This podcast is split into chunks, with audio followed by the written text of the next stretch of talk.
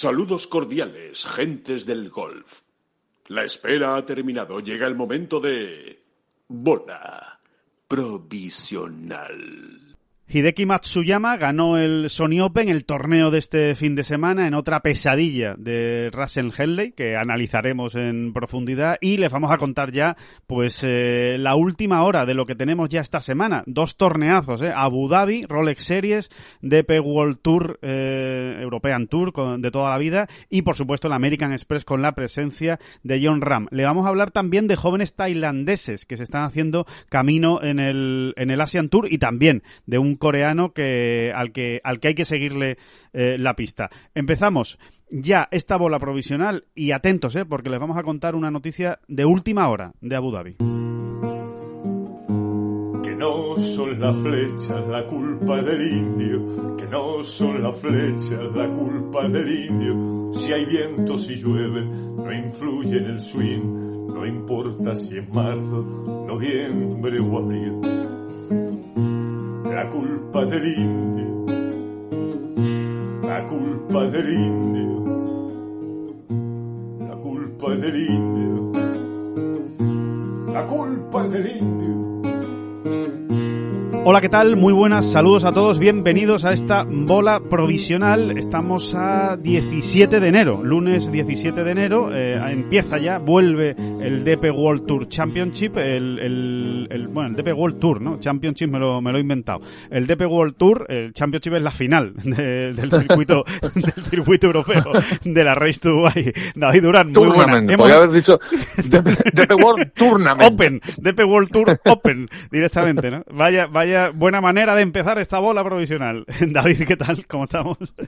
Eh, muy bien, muy bien, muy bien. Eh, mucho, viene cargadita esta bola provisional de, yo creo que cosas muy interesantes y yo creo que deberías empezar por la noticia calentita. Calentita, calentita. Tú sabes que, bueno, en esta, en esta época, eh, David, hay que estar viendo prácticamente cada, cada dos, tres horas hay que estar viendo el, el entry list de los torneos porque claro, eh, con tanto análisis, con tanto test, con tanto COVID, con tanta Omicron por ahí sobrevolando, pues hay mucho, muchas alternancias, ¿no? Muchos jugadores que van entrando, jugadores que se van cayendo. Bueno, pues la noticia de última hora ya sabían, eh, seguro si han estado pendientes de Ten Golf, sabían que este fin de semana Santi Tarrío ya, se, ya había confirmado su, su presencia en Abu Dhabi, quedaba por ver si finalmente entraba Alfredo García Heredia. Bueno, pues ha ido ganando puestos uno a uno y Alfredo ya está dentro. Eh, ya está dentro, de hecho, eh, poco antes de empezar esta bola provisional teníamos la oportunidad de charlar con él por WhatsApp eh, mediante mensajes y decía que mañana eh, viaja a Abu Dhabi para incorporarse ya a este Jazz Links, ¿no? al, al nuevo campo que va a coger este torneo. Esa es la noticia positiva, la buena. Y ahora vamos con la noticia mala. Dentro de todas esas últimas bajas por, por COVID y que evidentemente pues han influido en que Alfredo pueda jugar este torneo, pues está la de otro español que por desgracia no va a poder jugar en Abu Dhabi, que es Sebastián García Rodríguez ha dado positivo el madrileño en COVID en los últimos test justo antes del, del torneo eh, y no va a poder jugar. Eh, vamos a ver si, si hay suerte. Ahora que, toca cruzar los dedos y ver si, si llega a tiempo para poder jugar en Dubai. Desde luego sería una faena tremenda que el hombre, después de del esfuerzo de la temporada pasada, de mantener la tarjeta del, del circuito europeo y de, y de tener la oportunidad de jugar estos dos grandes torneos que no ha tenido tantas oportunidades Sebas, sería una pena que se pierda los dos. El de Abu Dhabi ya seguro que se lo va a perder. Ojalá, ojalá que el de que en Dubai pueda estar. Desde luego, mala suerte por un lado, buena noticia por el otro eh, en cuanto a la entrada de Alfredo, ¿no? Sí, sí, para Sebas no, no va a ser consuelo, desde luego. Eh, Para nosotros un poquito sí lo es, que por lo menos sí se cae un español entre otro, ¿no? Pero bueno, lo que tú decías, ¿no? Es como una maldición, ¿no? Porque tiene más importancia de la que parece, ¿eh? En, en la actual situación, pandémica y demás, eh, perderse dos citas como estas dos Rolex Series, eh, si es que no puede jugar en Dubai, eh, es terrible. Una es terrible porque, muy importante, sí. Porque dos buenas semanas ahí o, o una de las dos jugando a tu máximo nivel es que te disparan de una manera, bueno, definitiva, te diría yo, en, en, algunos casos, ¿no? O sea, un, un top 5 en estos torneos sí, es... Te arregla la temporada te arregla la temporada, ¿no?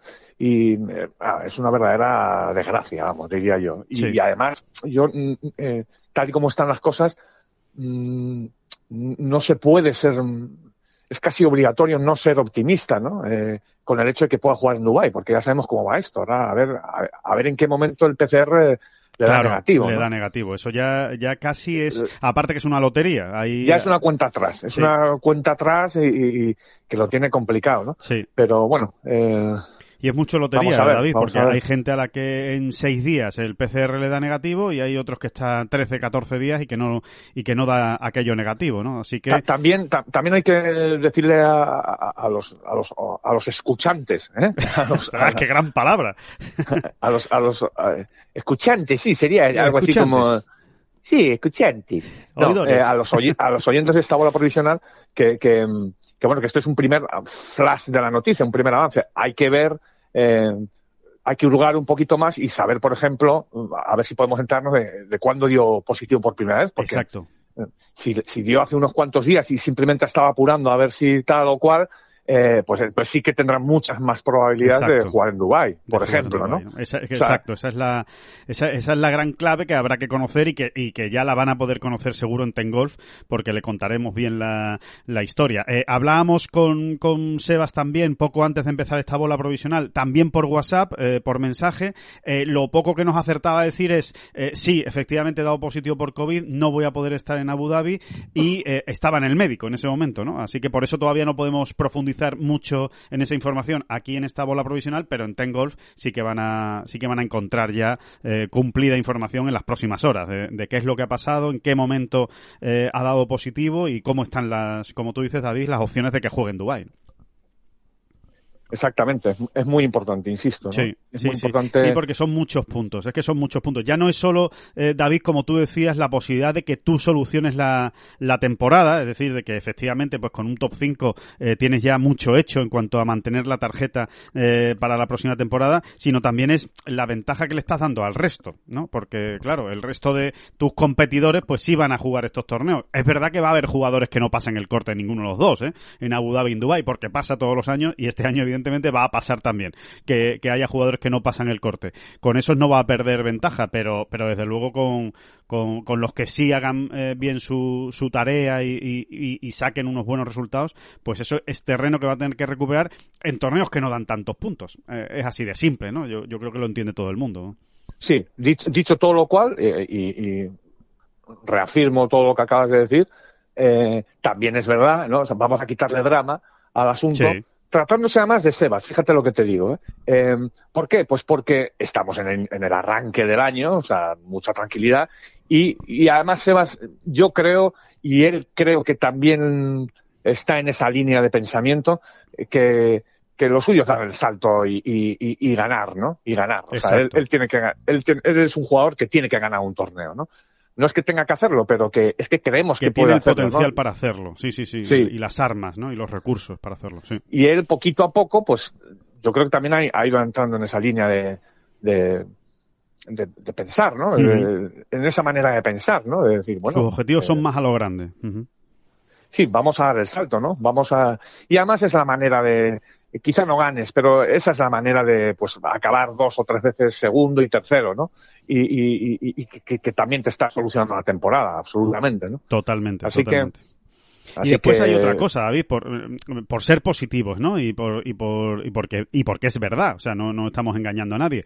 El año pasado no pudo jugar los Rolex Series y mantuvo la tarjeta. O sea que, efectivamente, es un varapalo el, el quedarse fuera de Abu Dhabi. Vamos a ver qué pasa con, con Dubai, pero él ya sabe lo que es mantener la tarjeta eh, sin jugar los grandes torneos del, del circuito europeo, ¿no? O sea que tampoco es una situación eh, nueva para él. Lo que sí es verdad es que eh, da la sensación de que, de que, de que no tiene mucha suerte, ¿no? Eh, Sebastián, todo hay que, todo hay que decirlo, eh, porque es que eh, todavía tenemos en el recuerdo esa, esa plaza que se ganó para jugar en el PGA Tour, para jugar Mayakoba, con la ilusión que le hacía jugar en Mayakoba, y finalmente, pues tuvo que renunciar a esa plaza que se había ganado en, el, en, en la Moraleja, en esa previa que, que se celebró en Madrid, eh, pues por, precisamente por defender ¿no? sus derechos de juego en el circuito europeo, por jugar en, en Portugal, ¿no? Y ahora que tiene la oportunidad de jugar otros dos grandes torneos, pues de momento se ha caído en uno. En fin, eh, ojalá toda la mala suerte se le haya, toda la mala suerte que vaya a tener en 2022 se le haya acabado ya esta,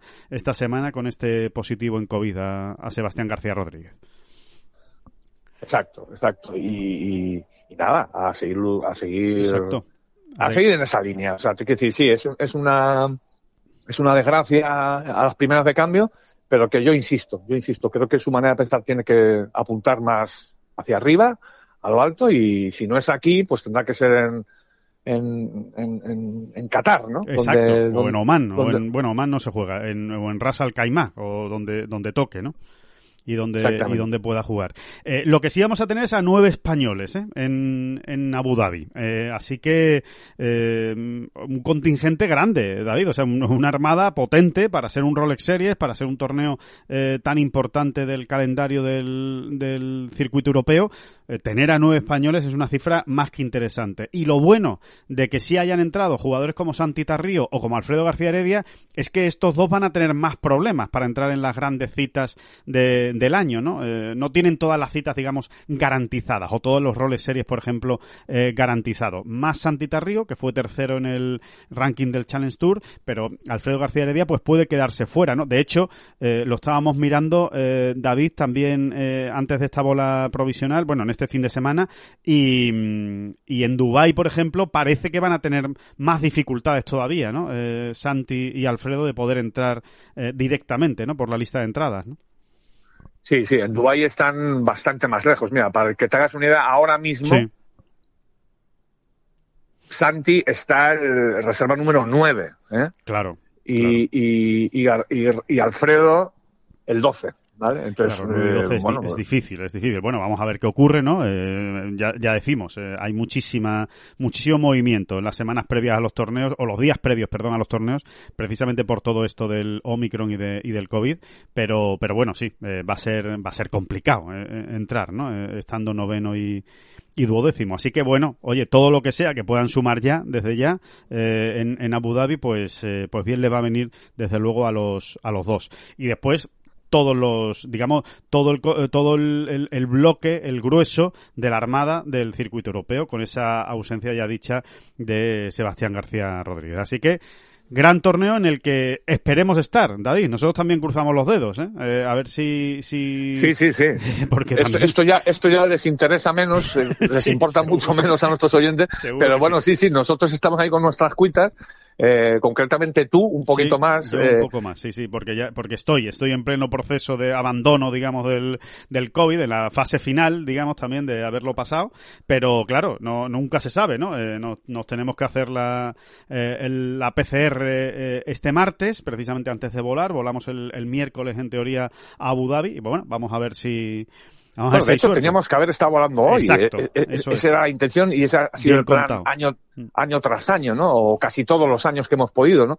Eh, y lo hemos tenido que ir retrasando para, para apurar esa posibilidad de, de, de, dar negativo en los PCRs, ¿no? Exacto. Así que, bueno, bueno, de alguna manera eh, nos arreglaremos porque además el lío, el lío es gordo, ¿no? Sí, es un lío eh, gordo, es, es, es, difícil, o sea, es, eh, bueno, lo hemos hablado ya más, más de una vez, ¿no, David, en esta bola provisional, pero bueno, no está de más recordarlo. Todo el tema logístico, operativo, organizativo es complejo, es complejo. Hay que descargarse unas aplicaciones del país, eh, hay que dar... Bueno, a, to a, todo esto hay que añadir, en, en mi caso, ¿no? O sea, si yo lo veo desde mi punto egoísta de vista, eh, mm, te diré que hay gente, entre la que me incluyo, para la cual, eh, eh, para quienes descargarse una aplicación es como una especie de misterio insondable.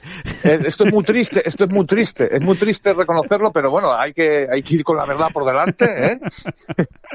pero, pero de todas hemos salido, ¿eh? de todas hemos salido, y, y, en, y, en, países mucho más raros hemos estado y en, circunstancias más extrañas, y al final de todo se sale, así que esto también lo, lo acabaremos sí, sí, consiguiendo. En, o sea que... en idiomas más complicados nos hemos comunicado, pero es. vamos, eh, Eh, sí, sí. Sí, pero que es, complicado, es, es complicado. Es así, es así. Hay que dar hay que dar la posición que tiene cada uno, cuando llega, eh, pasar un, un, control de documentación entre las fronteras de Dubái y Abu Dhabi, en fin, que, que el proceso no es fácil, como todos los que tienen que viajar por trabajo y por, o por necesidad o por gusto, pero que es la época que nos ha tocado vivir y a, y a eso hay que adaptarse, así que ya les iremos contando.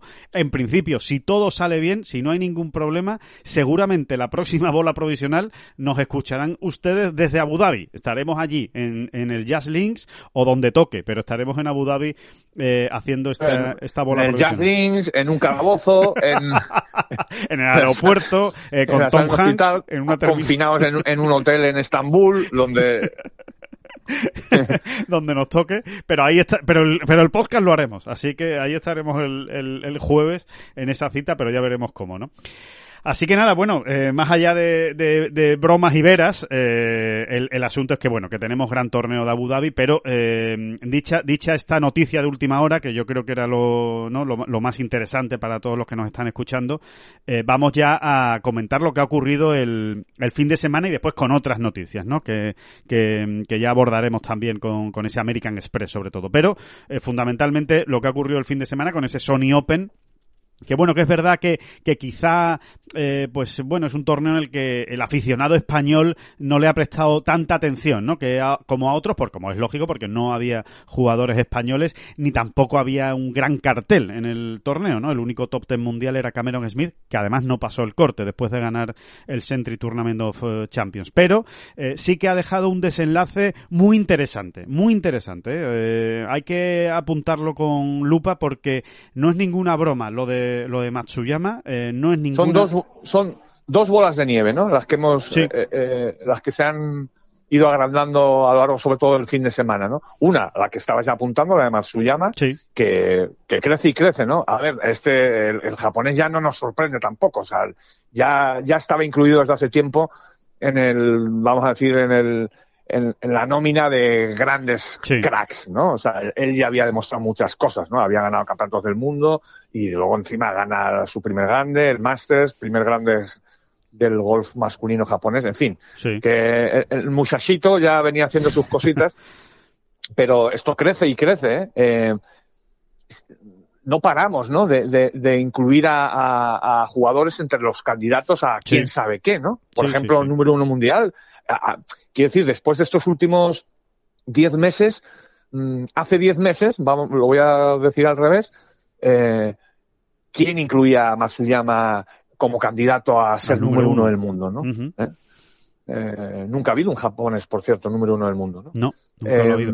No, no, no se, no se incluía porque además eh, había dado como un pequeño bajón, ¿verdad, David? O sea, 2019 sí, y 2020 sí, sí. no habían sido buenos años para Matsuyama. Exactamente, ¿no? no se había como, se había quedado parado realmente, ¿no? Había dejado de evolucionar, y un jugador que, habían, que había irrumpido tan, tan joven y, bueno, esa, esa era la parte a su favor, ¿no? Que realmente tan joven había irrumpido que, que, que, tenía tiempo para ir, volver, ir, volver, ir, volver las veces que, que, sí. que necesitara, ¿no? Y ahí está, ¿no? Está de vuelta, está de vuelta. ¿De qué manera? Y es que ha ganado tres torneos en, en diez meses. Sí. Uno de ellos un grande, eh, en fin, eh, bueno, el otro, cuidadín, el, ¿no? el otro el Zozo Championship, que no es nada malo ese, ese torneo, es verdad que es un torneo sin corte, pero y que se jugaba en Japón, ¿no? Que jugaba en casa, pero pero bueno, que había que, que ganarlo. Después hizo unos muy buenos Juegos Olímpicos, aunque finalmente se quedó sin medalla, pero eh, pero estuvo peleando por ellas hasta hasta el final. Eh, bueno, y, y, es el primer jugador, eh, David, del PGA Tour, del circuito americano, que gana dos torneos en esta temporada. Con lo cual, oye, pues eh, eso eso hay que apuntárselo, ¿eh? A él en su, en su haber y, ver hasta dónde va a llegar. Y después cómo ha ganado también, ¿no? Con una, con una gran remontada el, el fin de semana, ¿no? Con un sábado absolutamente antológico con el, con el pat. Es que Matsuyama cuando patea bien, claro, eh, el nivel de juego eh, que tiene de Tia Green es tan alto, eh, es tan bueno de Tia Green, que en cuanto mm, está pateando bien, esta semana ha sido el mejor eh, en, en, los greens en el Sony Open. Pues claro, que realmente es muy complicado que no esté para ganar. Después ganará o no ganará, pero es muy complicado que no esté peleando por las, por las victorias, ¿no? Así que, bueno, vamos a ver hasta dónde llega ese Matsuyama y la otra bola de nieve, David, es sin duda Russell Henley. Sí, ¿no? la, la, que se le está formando a Russell Henley. Se claro, está haciendo ¿no? bola, sí, sí, sí, totalmente. Que con una honestidad excesiva, diría yo, fíjate, ¿no? Porque sí. nunca puedes dar pistas a, a, tus rivales, ¿no? Con una honestidad excesiva decía el, el, el, el, sábado, después de acabar líder, con dos golpes de ventaja sobre precisamente Matsuyama, reconocía ante los medios sí. que, que, que, le iba a costar dormir, que, que, que, estaba nervioso, vamos, que ya estaba nervioso prácticamente, ¿no? Sí. Que iba a luchar por la victoria, que confiaba en ella, por supuesto, pero que las tres últimas veces que se había visto en esa situación, es decir, líder después de 54 hoyos, sí. pues le había ido muy mal y que, y que ahí estaban, bueno, reconocía la presencia de los fantasmas ya, ¿no? Exacto. Eh, eh, Y bueno, pues al final, eh, eh, a ver, no es que sea decisivo, pero le estás dando le estás dando un, punto más de apoyo y de confianza a, otros rivales, ¿no? Eh, yo, yo, yo por lo menos lo veo así, ¿no? Sí. Eh, y sobre lo cual todo quita para que me parezca fenomenal, ¿eh? Que Russell Henley diga lo que, lo que sienta en ese momento y tal, y, me parece bien, ¿no? Pero la verdad es que empezó ayer muy bien Russell Henley, ¿eh? o sea, eh, si había fantasmas, desde luego no aparecieron hasta los últimos nueve hoyos, ¿no? Pero claro, es que es, es ahí, los últimos nueve, donde donde suelen aparecer, ¿no? Eh, por desgracia, ¿no? Hombre, al final es algo que obviamente tienes ahí, ¿no? Eh, tienes una bola ahí en el subconsciente porque si no, no te sale, ¿no? No te sale en una rueda de prensa decir, bueno, pues voy a ver, voy a ver cómo duermo esta noche, ¿no? No, no creo que vaya a dormir muy bien porque las tres últimas veces, o sea, que es una cosa que él tiene ahí en la cabeza y evidentemente cuando lo tienes en la cabeza, pues es, es más posible que aflore, ¿no? Que, que si consigues, eh, digamos, quitártelo de, de, de en medio, ¿no? Por lo menos no pensar, no pensar en ello. Como tú dices, eh, yo no sé hasta qué punto esto le va a afectar, porque eh, realmente yo diría que ha sido hasta más cruel que, las últimas veces, porque, eh, como tú dices, David, empezó muy bien, empezó espectacular, sobre todo entre el hoyo 6 y el hoyo 9 hizo un parcial de 4 menos, con tres de 5 menos, perdón, con tres verdis y un, y un eagle, y, cogió cinco golpes de ventaja a falta de nueve hoyos. O sea, prácticamente tenía el torneo casi en la mano, ¿no? Sentenciado. Pero... A ver, tú, tú, sabes con dos de ventaja y te haces un 65. Eh, sí. Hay que recordar que es un par 70 el, el, el, recorrido del Guayalai. Pero vamos, te haces un 65 y tienes que ganar el torneo. Pero claro, eh, te sale un, un, un, toro bravo como Matsuyama y con qué carita vas a jugar tú ese desempate, ¿no? Claro. Después de, después de todo lo que tú ya has anunciado, de lo, o sea, del problema que tienes en la cabeza con ese tema, ¿no? Claro. Con qué carita, ¿no? O sea, eh, y con qué confianza pega esa madera Matsuyama en el hoyo de desempate. Claro, es que no tiene Por nada ejemplo, que ver. ¿no? Sí, sí, exacto. no, parecen tonterías, son, pero es que al final los torneos a tan alto nivel se, se juegan en, en, detalles tan pequeñitos y, y, este es uno de ellos, ¿no? O sea, al final, eh, pues no es lo mismo, ¿no? Ponerse Matsuyama encima de esa bola, sobre esa bola, y decir, a este lo tengo que machacar, ¿no? Lo tengo que machacar porque sé que, que, en estas situaciones es, es, débil, ¿no? Sí, porque está sufriendo y, mucho más ahora. O sea, él ahora mismo está sufriendo mucho porque sabe que el torneo lo tenía ganado y se le está escapando a él, ¿no? Eh, Una vez más, ¿no? Por cuarta vez en 15 meses, ¿no? Sí, empezando por mm. ese pad que tenía en el hoyo 18, en el hoyo 72, vamos, del torneo, en el, en el hoyo 18 del domingo regular, antes del playoff, que tuvo un pad de 3 metros para ganar el, el, el torneo. Eh, pegó un muy buen tercer golpe. Eh, Henley, después de fallar la calle, tuvo que jugar corto, pero el tercer golpe fue muy bueno, se dejó un pad de tres metros y no lo metió, ¿no? Eh, le, rozó el hoyo, no entró la, la bola y, y, ya después, claramente en el, en el desempate, se desmorona, ¿no? Eh, por decirlo de alguna manera, ¿no? Eh, es así, porque es que eh, no fue capaz ni siquiera de sacar el par, pero bueno, también venía pues absolutamente afectado por ese segundo golpe de Matsuyama prodigioso, ¿no? 277 yardas y la dejó a un metro de la, de la bandera para, para Eagle. Bestial, bestial. Sí, sí, made in Matsuyama, son las cosas que puede hacer este, este jugador, ¿no? Y por, la, y por las que está donde, donde está. ahora Ahora queda por ver, David, si termina de romper, ¿no? Si, si, termina, si terminamos de ver a, a, un jugador eh, dominante, ¿no? Porque es cierto que Matsuyama, no sé si tú por lo menos tienes esa, esa sensación en la cabeza. Yo desde luego la tengo y ahora mismo no me estoy apoyando en datos porque no lo he mirado y a lo mejor me equivoco. ¿eh? Eh, estoy hablando pura y, exclusivamente de sensaciones. Tengo la sensación de que Matsuyama está menos veces arriba de lo que debería por su potencial. O sea, es un jugador que sí, que gana mucho, tiene ocho victorias en el PGA Tour, que no es poco, ¿eh? O sea, gana mucho y, gana torneos importantes, vaya si gana torneos importantes, Campeonato del Mundo y el Máster de Augusta. Pero no es un jugador que semana tras semana esté arriba. Ni, ni esté entre los diez primeros, ni entre los quince primeros, veinte primeros, o que se deje ver como líder el primer día, el segundo aguante y después acabe cuarto, quinto no, no tiene una retaíla de resultados tan buenos o es tan sólido o consistente como si es, por ejemplo, John Ram, ¿no? O Dustin Johnson o Rory McIlroy, ¿no? Que son jugadores que dices, ganarán más, ganarán menos, pero están arriba muchas veces. A ver, eh... ¿Lo estabas mirando? Sí, sí, estoy mirando números. Sí, eh, no, está bien mirarlo para, para que no hablemos solo de sensaciones, sino... Es un jugador eh, eh más consistente seguramente lo que parece. La prueba es que eh, lleva cuatro temporadas seguidas eh, fallando los mismos cortes, que son tres, que está muy bien. Eso ¿eh? está que muy es bien. Un dato, Sí. Es un dato muy importante. Eso da prueba de, de, de su consistencia, ¿no? De su, de, la, Exacto. de su solidez. En los malos y en los buenos momentos es un tipo que, que juega casi todos los fines de semana, digamos, ¿no? Y luego, hombre, yo te diría que tiene un buen número, ¿eh? Tiene Sí, un- ¿no? ¿no? es, no es lo de John Ram, pero tiene un buen número de, de top tens, ¿eh? Que al final es, es O esa sea, que es una la- sensación en la equivocada. excelencia. La que yo tengo es una No, sensación no, no, no, equivocada. no, no, no, está- no, están equivocada. A ver, mira, te voy a hacer la suma, espérate. Sí. Tiene 40, 57. Vale, Tiene 78 top 10 en, en 255 torneos. Está muy bien. ¿eh? Sí. O sea, está, está muy, muy bien. Está muy bien. Sí, sí. Eh, eh, ojo, en torneos valederos para el ranking, Ranking mundial, mundial. ¿eh? Sí, sí, sí. Eh, donde también entran pues todos estos que juegan en Japón, que la verdad es que él siempre intenta buscarse un- unos huequecillos en el calendario para jugar en su país, ¿no? Cada vez menos, es verdad, pero varias de sus 17, es que tiene 17 victorias y no ha cumplido 30 años. Que gana mucho, Tiene- sí, sí. Gana mucho Matsuyama. Sí, sí, sí, sí, sí, sí.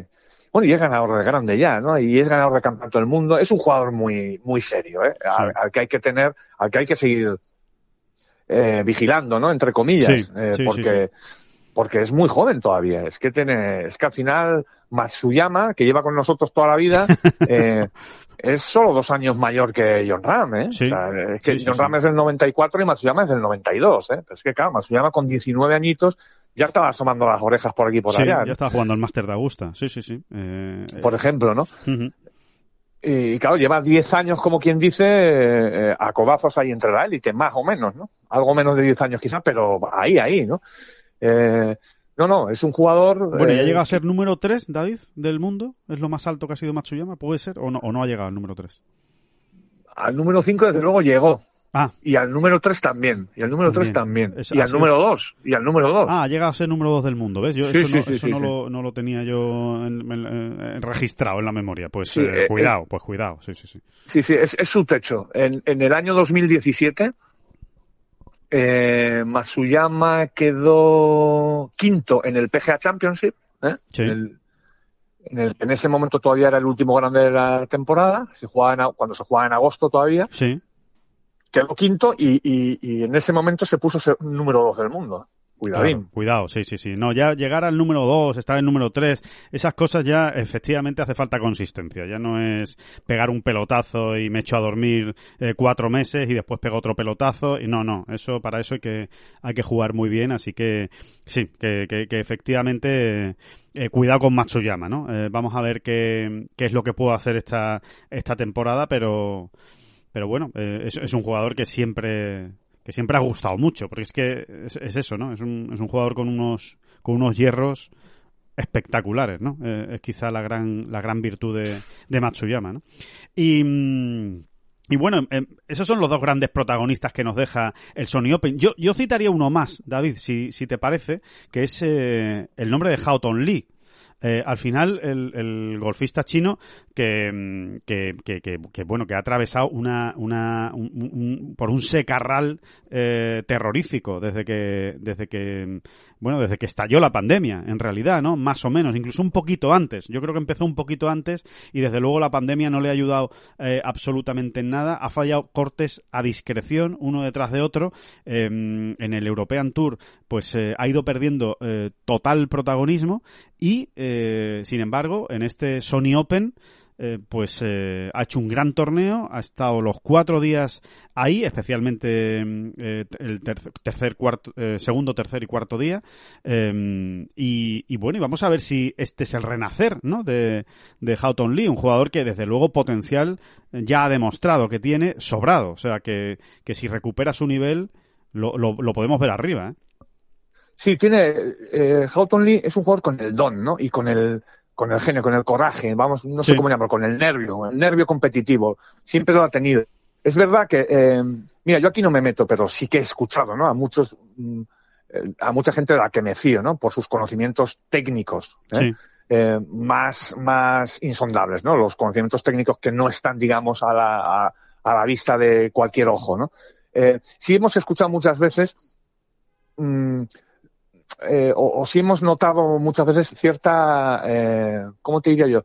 Eh, cierto escepticismo con Houghton Lee en el sentido de que es un jugador con un swing mm, muy bestia, ¿no? Eh, con, con, con, con apoyos no, no, no sólidos, ¿no? No, no, muy sólidos, ¿no? Es un jugador con un swing muy agresivo, eh, poco estable, David, poco estable, ¿no? Por decirlo sí, de alguna poco estable, ¿no?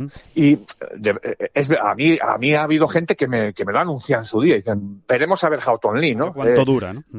no, no, no que vaya, que le vaya a ir mal, sino que tendrá sus, sus idas y venidas porque es un jugador eh, con esa tendencia, digamos, ¿no? Cuando uno no tiene un swing muy estable, eh, pues, pues. Cuando se eh, pierde, se, pierde más, ¿no? Cuando, exacto, se pierde más veces por el camino, o si la evolución no es exactamente la correcta, ¿no? Claro. Y bueno, en ese sentido, eh, su trayectoria, sobre todo la última, la última parte de su trayectoria, ha dado razón, ¿no? A todos los que pensaban así. Y, y ahora veremos, ¿no? Por dónde evoluciona y si, y si él consigue realmente armar un, un, juego, un swing más estable, más sólido, ¿no? Porque es verdad que incluso a, ojos menos expertos te das cuenta, ¿no? De que, de que el swing de Houghton Lee pues no es tan potente, tan granítico como el de otros jugadores, ¿no? Eso, eso se, es, realmente se puede apreciar, ¿no? y, bueno, y efectivamente, es una historia más muy interesante, ¿no? Sí, eh, Estamos ante otro jugador que también lleva toda la vida con nosotros y, y, que sigue siendo muy joven también. exacto, como, como tú dices, David. Bueno, hay que, hay que decir que viene además es verdad que ha hecho una semana muy buena en el Sony Open, que es un torneo del PGA Tour. Cuidado, ¿eh? Acabar en el top 10 en el PGA Tour no es una cosa que esté al alcance de cualquiera, ¿eh? eh pero que además viene, viene avalado o viene apoyado por ese segundo puesto que logró en el último torneo del año, de 2021. Acabó segundo en el Volvo China Open, torneo que normalmente pertenece también al circuito europeo, pero que este año fue solo del circuito chino. Eh, de hecho, bueno, pues evidentemente el nivel eh, no era muy alto, pero hay que acabar segundo, ¿no? Y sobre todo con tres vueltas muy buenas, ¿no? Eh, eh, no empezó muy bien el torneo, pero después hizo tres vueltas muy buenas y acabó a un golpe de la, de la victoria y ahora viene este Sony Open. Bueno, vamos a ver, ¿no? Habrá que seguir a Houghton Lee, que, lo veremos en los próximos torneos y, ver si realmente, bueno, pues, pues eh, ha recuperado, ¿no? Como, como dice, como dice David, ese, ese nivel. Y... Sí, a ver, a lo que es evidente es que más estable o menos estable, lo que no es normal es ver a Houghton Lee eh, más allá del puesto 400 del ranking mundial. Eso no, no, tiene sentido, diríamos. Y fallando un corte detrás de otro, ¿no? Es que es una cosa. Fallando un corte detrás de otro. En 2021 falló 14 cortes en 18 torneos. Es una auténtica bestialidad, ¿no? Sí. Eh, siempre es un jugador irregular, siempre falla muchos cortes, incluso pues, te diría que en sus mejores momentos, bueno, es un jugador que ha fallado cortes, ¿no? Pero o, ha fallado cortes o, se ha perdido por ahí en la tabla, ¿no? Sí. Eh, pasando el corte pero, pero tampoco es normal, ¿no? Así que ni lo uno ni lo otro, ¿no? Eh, y, evidentemente también parece que está de regreso. Sí, sí. Eh, dos nombres que hay que comentar, ya eh, superado el, el, Sony Open, dos nombres también que nos deja el fin de semana y ya, y ya nos metemos a, analizar otras cosas, pero que por lo menos hay que, hay que dejar constancia, ¿no? Ya que estamos hablando de tanto asiático, ¿no? De un japonés, un chino. Bueno, pues vamos a, vamos a completar esta, esta tanda asiática de, de nombres con dos jugadores que han llamado mucho la atención. Eh, esta semana, aparte del Sony Open, se jugaba el Australian PGA Championship, que ha ganado Jet Morgan, un jugador australiano que ha ganado con 11 golpes de, ventaja. Y después eh, una cita en el Asian Tour. Eh... Este no este no tuvo problemas en los últimos nueve, ¿no? no, no, no, este no, este no ha sufrido. Este, este, este, es el sueño de cualquier jugador de golf, ¿no? El, ganar con 11 golpes de ventaja, que rara, vez se produce, ¿no? Eh, y, después se ha jugado también el, el Singapore, de Singapore International, bueno, el torneo internacional de Singapur, perteneciente al Asian Tour, y, bueno, nos ha dejado dos nombres interesantes. Uno es el del campeón, obviamente, ¿no? El de Ho Hyun Kim, el jugador coreano. Ho Hyun Kim, que tiene 19 años, solo 19 años, es muy joven, se ha metido en el top 100 mundial después de esta, de esta victoria, es su segundo triunfo en el Asian Tour, es un jugador que tiene ya 6 victorias en su carrera en poco más de 50 torneos que ha, que ha disputado, ha jugado ya un PGA Championship, es un jugador que todavía no ha hecho ruido en los grandes circuitos, ni en Europa ni en Estados Unidos, porque ha jugado poco, algo ha jugado en el PGA Tour eh, e incluso ha sido decimoquinto en el Puerto Rico Open, o sea que ya ha dejado también eh, muestras de su, de su calidad, pero sobre todo es un jugador muy ganador y con muy buenos resultados. Vamos a ver hasta dónde llega este, este golfista, este Ho Hyun Kim, 19 años, porque seguramente muy pronto lo vamos a estar viendo ya en, el, en el circuito europeo también compitiendo ¿no? En, en, los torneos que él pueda entrar. Claro, tampoco va a ser tan, tan sencillo, se tendrá que ganar la entrada y mucho menos ahora que las relaciones no son precisamente las mejores, ¿no? Entre el Asian Tour y el, y el circuito europeo y el, y el americano. Pero eh, ya está líder del orden de mérito del Asian Tour. Bueno, vamos a ver, eh, quédense con ese nombre, Ho Hyun Kim. Vamos a ver hasta dónde. Muy joven, ¿no? Muy joven. Sí, sí, sí. Hasta dónde, hasta dónde llega. Y el otro es un tailandés. Eh... ¿Qué problemas nos dan los, los nombres de los coreanos, eh? Sí. Y coreanas, ¿eh? Sí. Ho Hyun, Ho Hyun, para empezar, ya no sabe si es chico o chica. ¿sabes? Porque no, No, como no, no, claro. estamos, como no tenemos, eh, no estamos en esa dimensión de su cultura, ¿no? Eh, Claro. A ellos, eh, evidentemente, lo saben rápido, ¿no? Porque Ho Hyun igual es Juan José, ¿sabes? O, o algo. o, Sí, sí. o algo por el estilo, yo qué sé, pero tú a mí me dices, me presentas a una coreana como Ho Hyun y digo, encantado. Encantado, y, me, y, y- y me presentas a un coreano como Ho Hyun y te digo, encantado Ho Hyun. Eh, pero vamos, que no, que me puedes estar engañando también, ¿sabes? Sí, sí, No. perfectamente. Bueno, de hecho, es- de hecho creo que empezó, ellos... empezó todo muy bien, empezó todo muy bien con Ki Jae Choi. ¿Por qué no seguimos poniendo las iniciales? Y ya Claro, está. Ki Choi, claro. el, el- JH el apellido, el apellido lo tienen fenomenal. Fenomenal con R, así, Sí. fenomenal.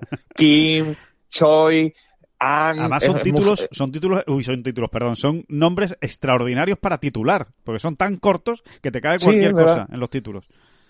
Lo hacen bien. Exactamente. Lo hacen bien, por ahí, Exactamente. por ahí lo tienen bien. Ahora, también es verdad, yo creo que es que al final, eh, solo con las iniciales iba, iba a acabar, íbamos a acabar teniendo muchos jugadores iguales. De, eh, sí, es que, es que es complicado, es que, es que es un... Aparte que ellos lo dicen al revés, ¿no? David, por lo que tengo entendido, Eh, vamos. eh, eh, a ver, mira, ¿no te acuerdas que una vez eh, eh, dijimos, esto se ha acabado? Sobre todo con Houghton Lee, porque es Lee Houghton, Houghton Lee y, y- ya te vuelves un lío. Te, te- te acabas haciendo un lío. ¿No te acuerdas que una vez, no me acuerdo en qué torneo grande, no sé si era grande, bueno, el que fuera, dijimos, vamos a acabar con esto de una vez? Y nos fuimos a por una periodista china que había por allí. Exacto. Y bueno, pues te puedes creer que no me acuerdo de que se lo planteamos. Yo es que no, como no me acuerdo ni de la escena, fíjate, David. Yo no me acuerdo ni de la escena, así que imagínate mi memoria. Bueno, pues se lo, se lo planteamos, le dijimos, oye, vamos a ver, yo soy de España, como español, europeo, como me quieras tú llamar, ¿qué, ¿cómo tengo que decirlo? Claro. ¿Houghton Lee o Lee Houghton? Y te puedes creer que no me acuerdo de lo que nos dijo. Creo, creo que nos dijo Houghton Lee, o sea, como lo decimos nosotros. Ajá. O nos dijo, está bien dicho así porque no me acuerdo cómo Claro, fue, porque igual- tampoco, igual para la nos- comunicación fue muy... Muy fluida, no, no, no, muy, Muy fluida. fluida. Seguramente no lo fue, claro. No, sí, a lo mejor es que ellos li- dicen Li Haotong, pero entienden que en fuera de China o fuera de, de su, de su lengua eh, se dice al revés, se dice Haotong Li. No, no, no lo sé, la verdad es que no, no, no, no lo tengo claro, pero eh, será algo que trataremos de averiguar en, en esta gira del desierto. En la próxima gira del desierto vamos a preguntar Y sí, por los y- nombres y nos lo coreanos. apuntamos, nos lo apuntamos en la mano, así como, como, como un niño pequeño, en la mano con bolígrafo, ¿eh? ya que se quede ahí. Oye, que si difíciles son los nombres coreanos de pronunciar, ya lo de los tailandeses eh, ni te cuento. eh, sobre todo por lo largo que son, más que más que porque sean difíciles de, de pronunciar. Pero eh, hay que hablar también de un, de un tailandés, eh, y con esto acabamos nuestra gira asiática, eh, de Ratchanon, como nombre es espectacular. ¿eh? Ratchanon es un nombre espectacular, y el apellido es Chantana Nuwat. Chantana Nuwat. Este, este chaval tiene 14 años, es un, es un, es un niño. Eh, 14 años, 3 meses y 4 días. Bueno, pues ha jugado también este Singapore eh, International y ha quedado tercero. Cuidado, tercero. Es la primera vez en su vida, es la primera vez en la vida de Ratchanon que juega fuera de Tailandia y ha quedado tercero en un torneo de la Asian Tour. Oye, que no es cosa menor, ¿eh? que ahí había, había jugadores eh, importantes ¿eh? de- que son habituales del circuito europeo, como por ejemplo Wade Onsby, ¿no? Eh, por, por citar uno, ¿no? Eh, que, que suele estar en el circuito europeo que lo hace y que lo hace bien. Ha jugado 13 torneos. Ratchanon Chantananuwat. Ha jugado 13 torneos en su carrera, valederos para el ranking mundial. Es todavía amateur, obviamente. No sabemos si le queda mucho para pasarse a profesional, pero de momento es amateur. Bueno, pues eh, en esos 13 torneos tiene 4 top 5. Así que eh, no, está, no está mal. con esa edad es para echarse a temblar, aunque evidentemente con esa edad también Claro. siempre hay que esperar las confirmaciones porque porque todo puede suceder y ya lo hemos visto tantísimas veces, ¿no? Mira, con los tailandeses pasa al revés. El nombre, aunque sea larguito, es como más, como que a nosotros nos llevadero, entra más. Llevadero, sí, sí. Eh, es más llevadero y, y, el apellido es donde se acaba uno perdiendo, ¿no? Pasa lo contrario con los coreanos, porque Kiradek Apibarman me parece un nombre, o Kiradek me parece un nombre importante, ¿eh? Sí, o sea, es un nombre también con el que uno tiene ya sólido, potente, sí. Es un sí, nombre o... que dices, ¿con quién juegas hoy? Con Kiradek. Y dices, ah, cuidado, eh, cuidado con el nota. Sí, sí, pero todos, eh, todos, eh, pasa con todos los tailandeses, estoy totalmente de acuerdo. O sea, te pasa con Kiradek, te pasa con Tonchai, joder, cuidado, eh, Tonchai, que Tonchai es una cosa muy seria. O, o con, con de jazz, jazz. Jazz, efectivamente. O, o Arilla. Arilla, yo con también. Guatmai, con Guatmai, que por lo menos nos deja un apellido un poquito más sí, aquí, ese es más llevadero. Eh, fluidito. Se llama Pachara. Cuidado. Pachara. No, es que eso es cierto, ¿eh? los nombres, los nombres tailandeses son, son un auténtico espectáculo, ¿no?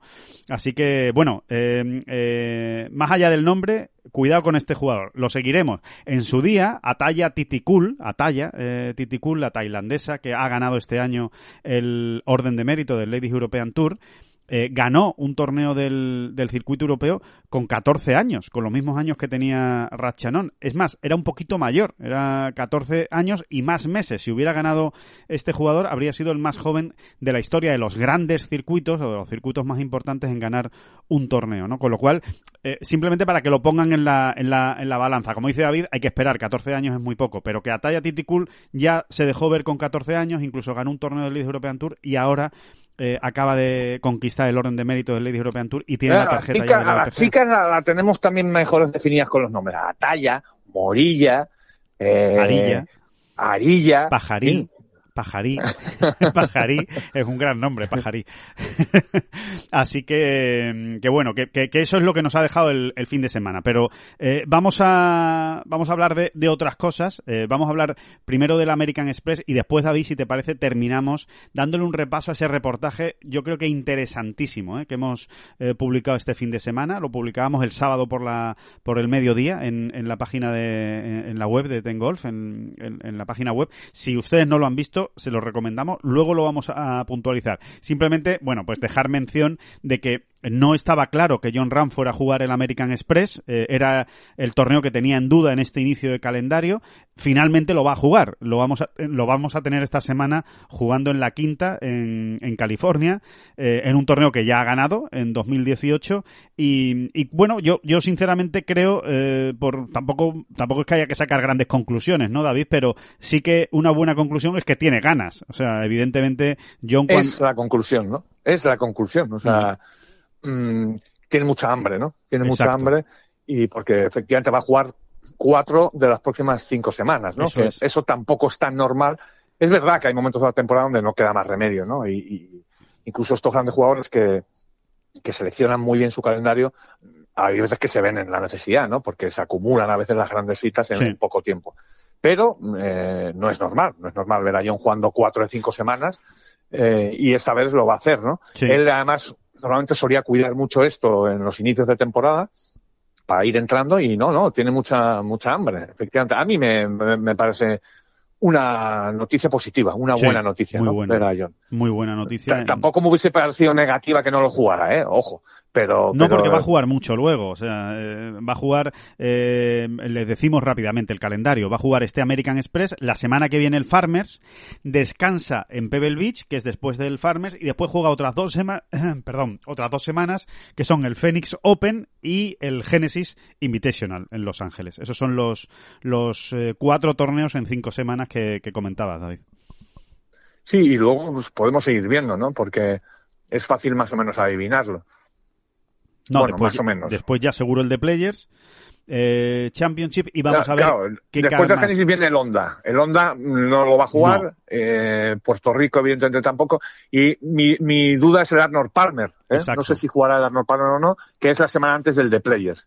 Entonces, lo normal es que, fíjate, sí le veo jugando el Arnold Palmer. O sea, sí le veo en Beisil este año, ¿eh? A John. Porque Sería la primera vez, recordémoslo, no lo ha jugado nunca Sí, el Arnold Palmer. ¿eh? Exactamente. Y este año creo que le, le, le cuadra bien, porque, a ver, después de jugar en Phoenix y Genesis, como has dicho, hay dos sema- va a tener dos semanas de descanso. No, perdón, perdón, perdón, solo tiene una. Sería el Honda Classic. Ah, no sé. ¿eh? No sé, igual no lo juega. ¿eh? O sea, normalmente no lo juega, pero normalmente no lo, no lo jugaría, pero oye, lo puede, lo puede jugar. Por otro lado, ya le va tocando, ¿no? Él, tendría que jugar ese torneo, aunque es un invitational y no sé si para los invitational funciona igual la regla hasta el TGA buena pregunta buena pregunta David yo creo que yo yo diría que sí pero no pero no lo sé no lo sé no lo sé con con seguridad a mí me da que lo va a jugar este año no sé me da que creo que además estuvimos hablando algo con él y, y, y, me parece que él no lo descartaba ¿no? ¿no? No, estoy hablando un poco así de memoria y con cogido con alfileres me parece que por lo menos no lo tenía descartado ¿no? es verdad que este año es verdad que este año no tenemos campeonato del mundo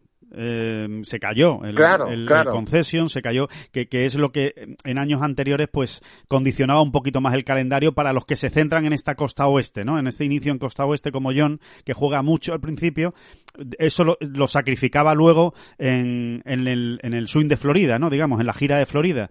Eh, pero claro, antes había un campeonato del mundo, ahora no, así que puede ser que por ahí eh, sí juegue ese Arnold Palmer, Puede jugarlo, sería jugar dos semanas seguidas Arnold Palmer y The Players, luego descansar el Valspar, luego el match play entiendo que lo va a jugar sí o sí. Eh, y luego ya te estás metiendo en el Master, como te dice, ¿no? Eh, juegas el match play, tienes ahí dos semanitas y luego el Master. Pues la duda es, una vez más, si John va a jugar eh, la semana antes del grande, del grande en cuestión, en este caso el Master, o no.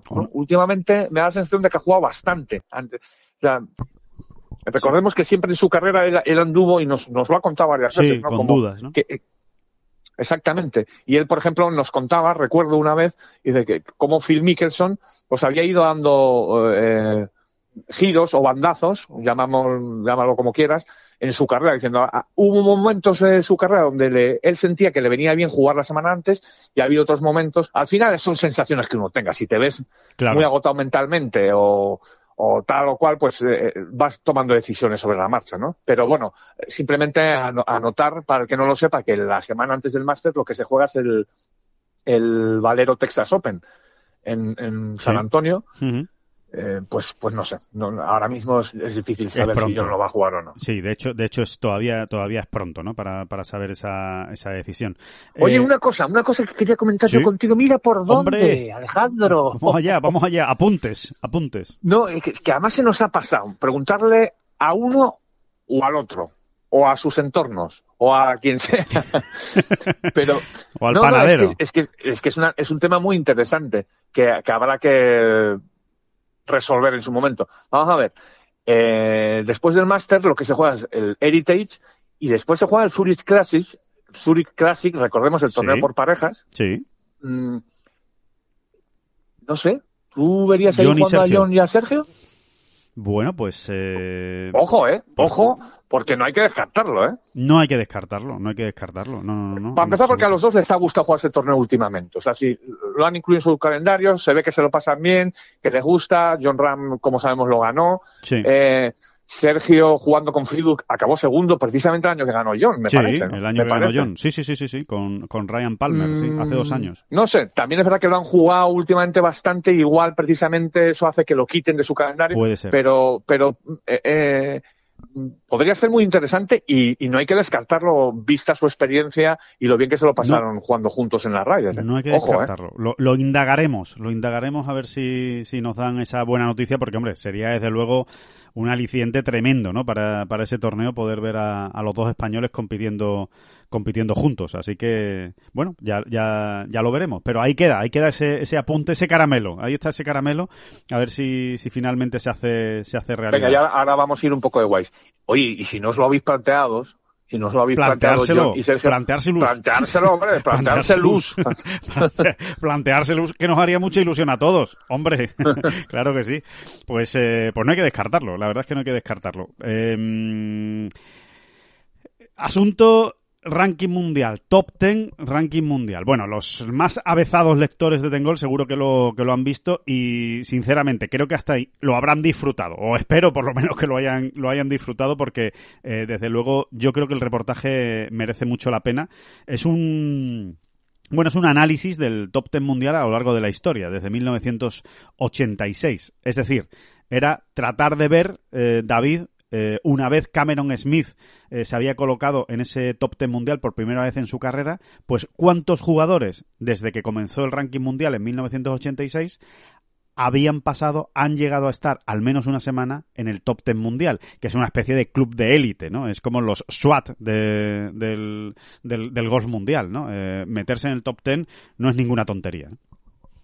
Sí, no es ninguna tontería y precisamente tratábamos de demostrar, o por lo menos de exponer los números, los registros, para que cada cual saque sus conclusiones, ¿no? Habrá quien le parezca que son muchos incluso. A mí me parece que son pocos, realmente, ¿no? Para mí también si, tú me, ¿eh? si tú me hubieses preguntado antes de hacer todo este trabajo, eh, ¿cuántos van a salir? Pues mm, yo de entrada te hubiese dicho un, número mayor que 113, que son los que al final nos salieron, ¿no? 113 jugadores en la historia del ranking mundial desde 1986, como muy bien has dicho, eh, han pasado o han estado al menos una semanita en el, en el top 10 mundial. 113, al final, si uno hace una media aritmética sencillita, es poco más de tres por año. Y eh, cuidado, ¿eh? Claro, es que, 113 eh, en 35 años, ¿eh? Que se dice pronto. O 36 ya, si metemos 2022. Lo que pasa es que 2022 llevamos poco tiempo, pero bueno, 35 años y medio. Exactamente. Y, y, y bueno, y luego, sobre todo, yo creo que el, el reportaje, para el que no lo haya visto, eh, o para darle una nueva interpretación, que yo creo que es muy interesante, es que es un gran termómetro. Al final, eh, este tipo de, cuando uno junta todos estos números a, lo bestia, ¿no? Eh, lo que te están dando es una visión general muy, muy, muy adecuada, o sea, muy, muy, y muy realista de, quién es, de quién es quién, ¿no? De quién es quién, ¿no? Del peso en la historia de ¿eh? determinados jugadores, ¿no? Del peso real en la historia de determinados jugadores. Exactamente, ¿no? De, su excelencia, ¿no? De, de, lo buenos que son, ¿no? Hablando mal y pronto, ¿no? Eh, y te lleva sorpresas en uno y otro sentido, ¿no? De repente eh, te encuentras con jugadores que sí, que por supuesto que tú ya sabías y, le, habías colgado la etiqueta de, de crack, ¿no? De gran jugador, de, con enormes logros y demás. Sí pero que te sorprende porque dices, joder, es que es aún mejor, ¿no? O era aún más sólido, o, o, sí, o, exacto, más, más sólido de, lo que yo pensaba, ¿no? Sí. Y, y al revés, jugadores a los que tenías, mm, em, a los que tenías catalogado. Una menor consideración, ¿no? Como buenos jugadores, pero.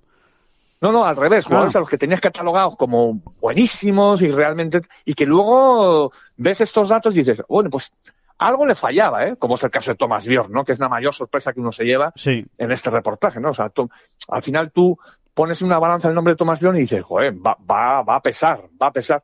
Bueno, pues estuvo una semana en el top ten mundial, Thomas Bjorn, ¿eh? Sí. Y a mí me ha dejado muy sorprendido, por ejemplo, ¿no? Sí, a mí eh, también. O, o yo estaba equivocado, claramente, ¿no? Sí. Claro que todos sabemos que Thomas Bjorn no es un primera línea, ¿no? Un primer, primer, primer espada, ¿no?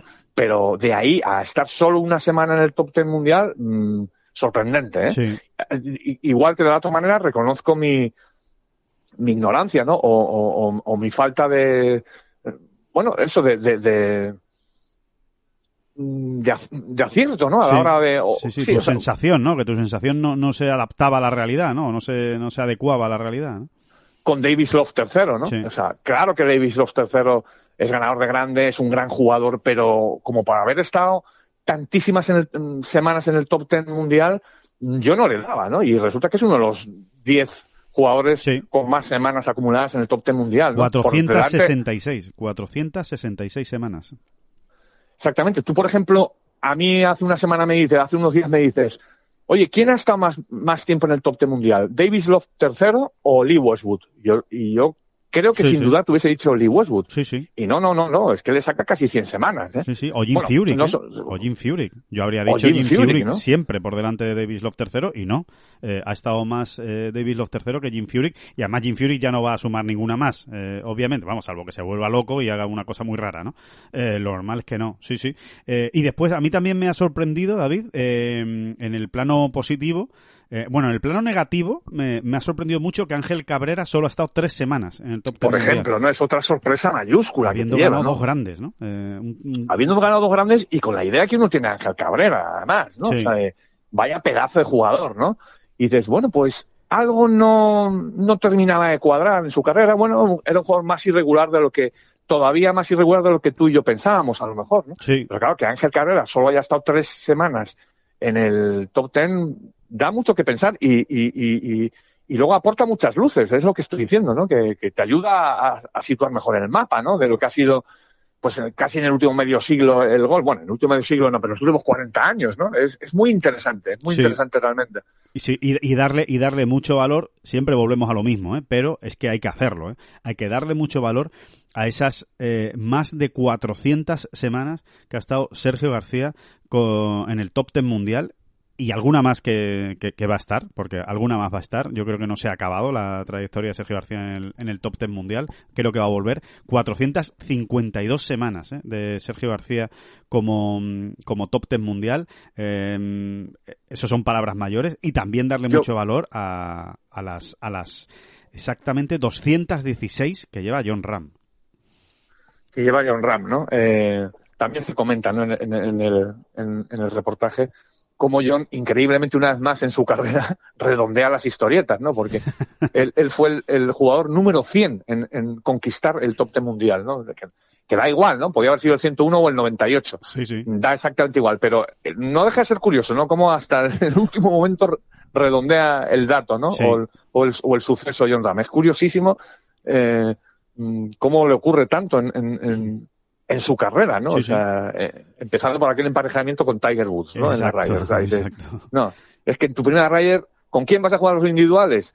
Nunca Tiger había jugado contra un español ¿eh? en la Ryder y se había cruzado con unos cuantos sí, y sí. en unas cuantas Ryder. Bueno, pues tiene que ser John Ram, ¿no? eh... Señalado por los dioses, si es que, si es que está así. Si sí, es que, sí, si es, que el, es así. El, el, título del libro es, eh, es, es, realmente muy adecuado a, a, a, la, a la, trayectoria de, de John, ¿no? En... Pero bueno, sí, lo que decía de John es que John lleva ya casi la mitad de las semanas que, que, que, ha sumado Sergio en el top ten mundial, ¿no? Claro. Eh, y todavía tenemos la sensación de que está arrancando, ¿no? Exacto. Bueno, que lleva no cuatro años, pero en realidad lleva cuatro años, ¿eh? cuatro años y medio lleva eh, en, el, en, en, en, la élite, John Ram, ¿no? No, en realidad lleva cinco años y medio. Ah, es que enseguida empezamos, se nos van Sí, pues tú, 17, 18, 19, 20 y 21. Sí, es Cinco verdad, más, es verdad. La más, mitad del 16, más. sí, sí, sí, cierto. La, cierto. la, mitad del 16. Y el Century Tournament del 22. sí, sí, sí, es cierto, es cierto. No, es no, cierto. no.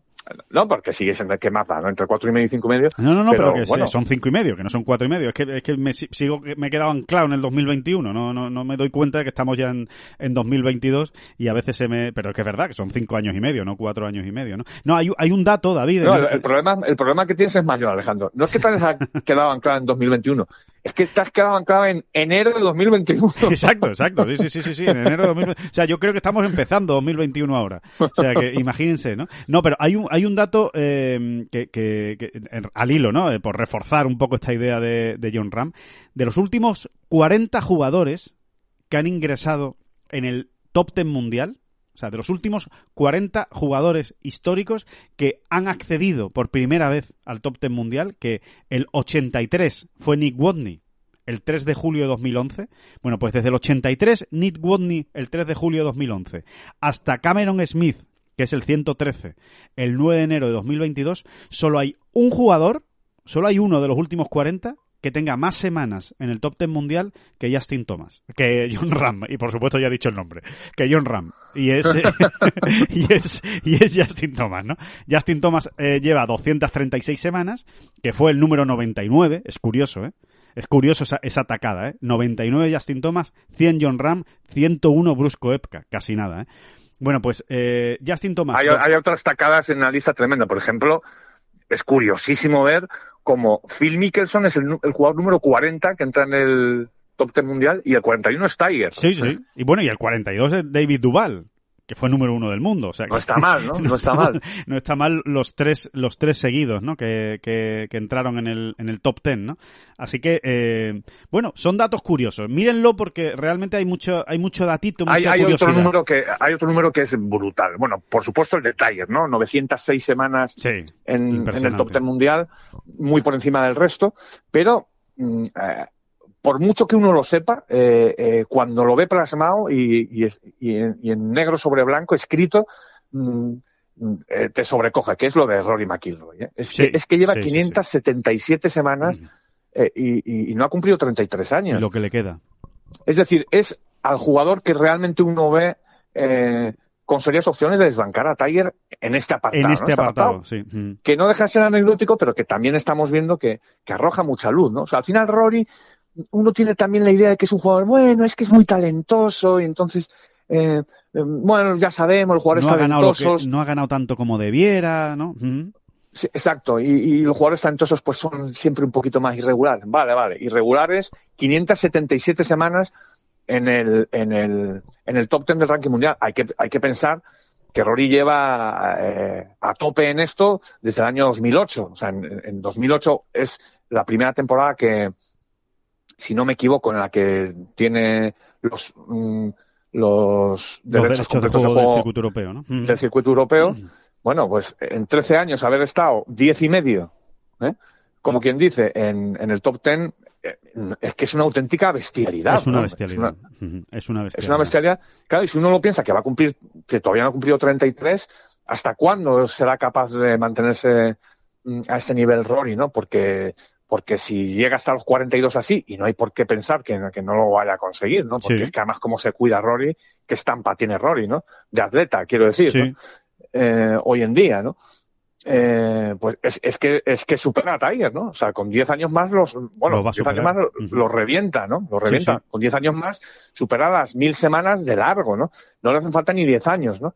Entonces, eh, a mí si- siguen siendo unos números que, que por mucho que uno lo sepa, pues te, te, te, te dejan así, ¿no? O sea, con la boquita abierta. Sí, sí, sí, sí, totalmente, totalmente. Así que eh, échenle un vistazo, porque hay más cosas, ¿eh? hay más datos que se sacan, nacionalidades, países. España no está nada mal colocado, cuatro jugadores ¿eh? han pasado por el top ten, cuatro españoles. Eh, en definitiva, un, un reportaje muy, muy interesante que, que todavía sigue por ahí en, en la web, en la, en la portada, así que lo, lo pueden ver.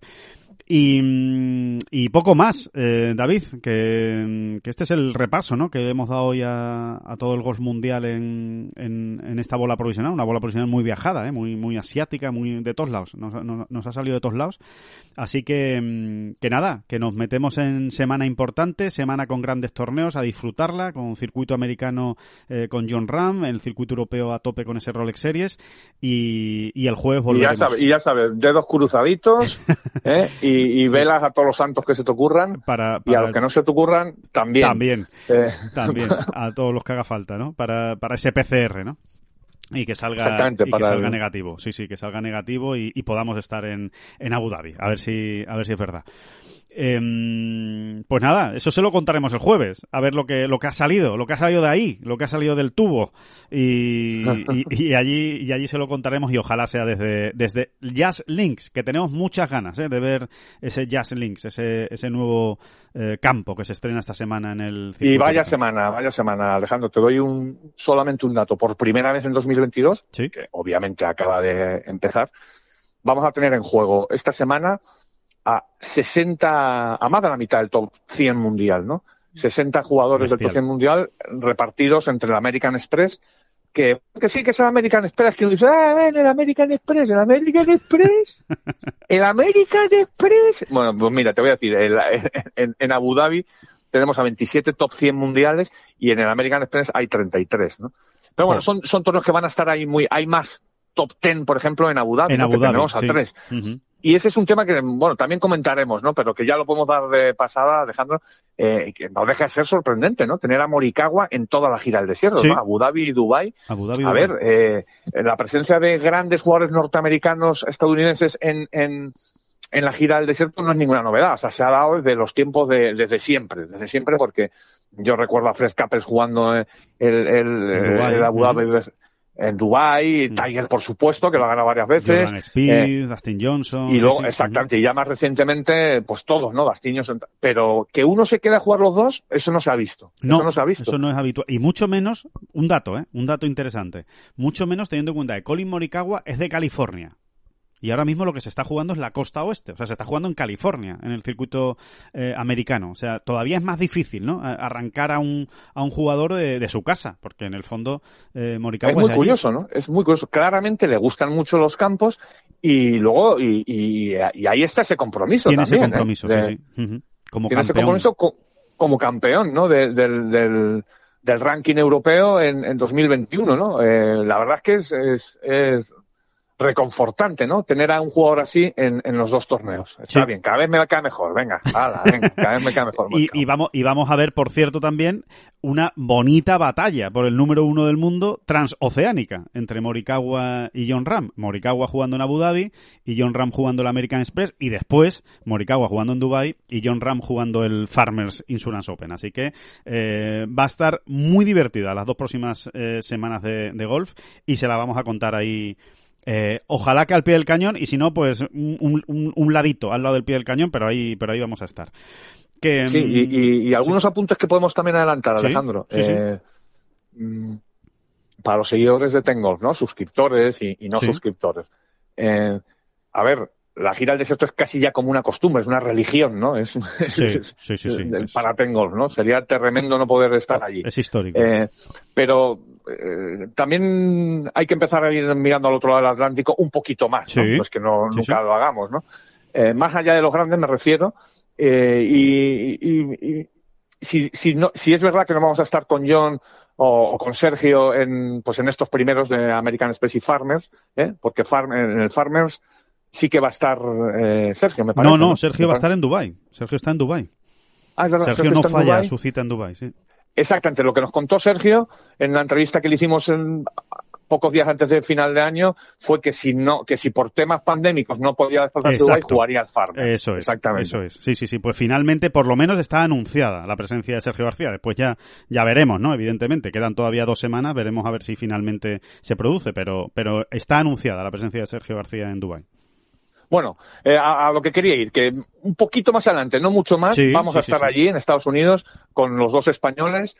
Eh, bueno, pues tierras de Phoenix, tierras de Los Ángeles, en fin, un poquito de va, aquí, un poquito se, de allá. Que se va a ver más a Ten Golf en el PGA Tour este año. Así que allí, allí por lo menos estaremos en ese, en esa, ese es el plan, ¿vale? Ahí, ahí, ahí lo dejamos. El plan es Phoenix Open, Genesis Invitational, eh, el plan de Ten Golf. Así que vamos a ver si finalmente se puede llevar a cabo. Eh, así que, que nada, que, que, que, vamos a estar muy viajados en, lo, en las próximas semanas, si, si el COVID lo permite.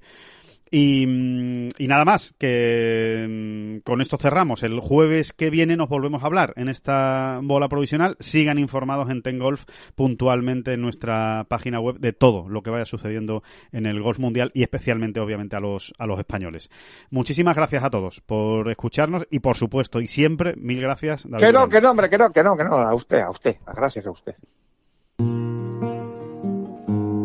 no son las flechas la culpa del indio, que no son las flechas la culpa del indio. Si hay viento, si llueve, no influye en el swing, no importa si es marzo, noviembre o abril. La culpa del indio, la culpa del indio, la culpa del indio, la culpa del indio. Thank you.